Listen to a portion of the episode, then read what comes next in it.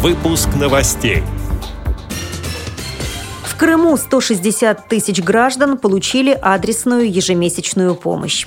Мордовская республиканская организация ВОЗ приняла участие в заседании Совета по делам молодежи. Челябинские власти работают над повышением качества жизни инвалидов. В Нальчике в Республиканской библиотеке для слепых состоялся литературно-музыкальный вечер, посвященный Международному женскому дню. Далее об этом подробнее в студии Наталья Гамаюнова. Здравствуйте. Здравствуйте. Крыму за первый квартал текущего года 160 тысяч граждан получили адресную ежемесячную помощь. Пособия выдали малообеспеченным семьям, инвалидам детства, а также людям, которые ухаживают за инвалидами первой и второй групп с психическими заболеваниями. На данный момент выплата помощи за февраль закончена в полном объеме. Гражданам, которые по каким-либо причинам отсутствовали, пособие будет выплачено в марте. Саранске при главе Республики Мордовия состоялось расширенное заседание Совета по координации молодежных программ и поддержке молодежного движения.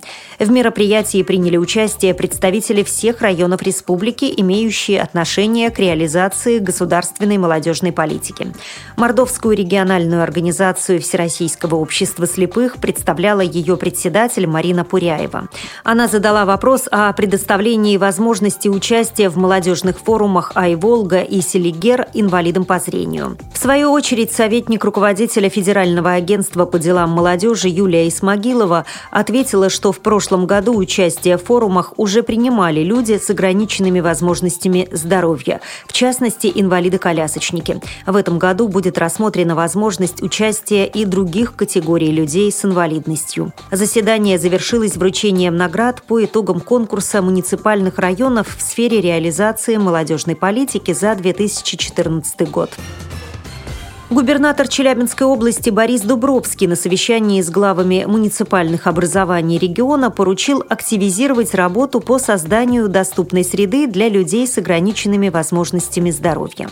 В каждом муниципалитете региона есть координационные советы, в состав которых входят представители общественных организаций инвалидов. Именно эти органы проводят проверку зданий и помещений на доступность для маломобильных граждан. Общее число значимых объектов составила более 2000. Из них доступность обеспечена только у 1974 зданий. В ходе проверки было выявлено, что многие из них не соответствуют утвержденным стандартам. В прошлом году для инвалидов адаптировали 7 учреждений и 31 единицу общественного транспорта, пишет газета «Трудовая неделя». В этом году власти области планируют адаптировать еще 11 объектов. Отмечу, что в Челябинской области проживает более 230 тысяч инвалидов. В Нальчике в Республиканской библиотеке для слепых состоялся литературно-музыкальный вечер, посвященный Международному женскому дню. При выборе темы сотрудники читальни остановились на творчестве поэтессы Вероники Тушновой. Мероприятие посетили около 70 человек, рассказывает библиотекарь, организатор мероприятия Ирина Мафедзева.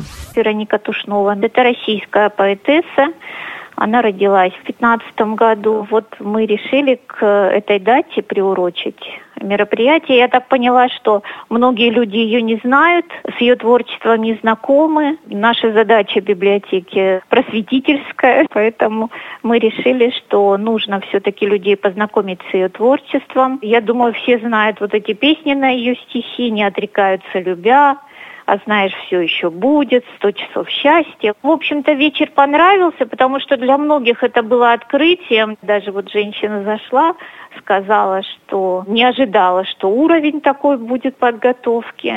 Отмечу, что это первое мероприятие, прошедшее в библиотеке для слепых после капитального ремонта.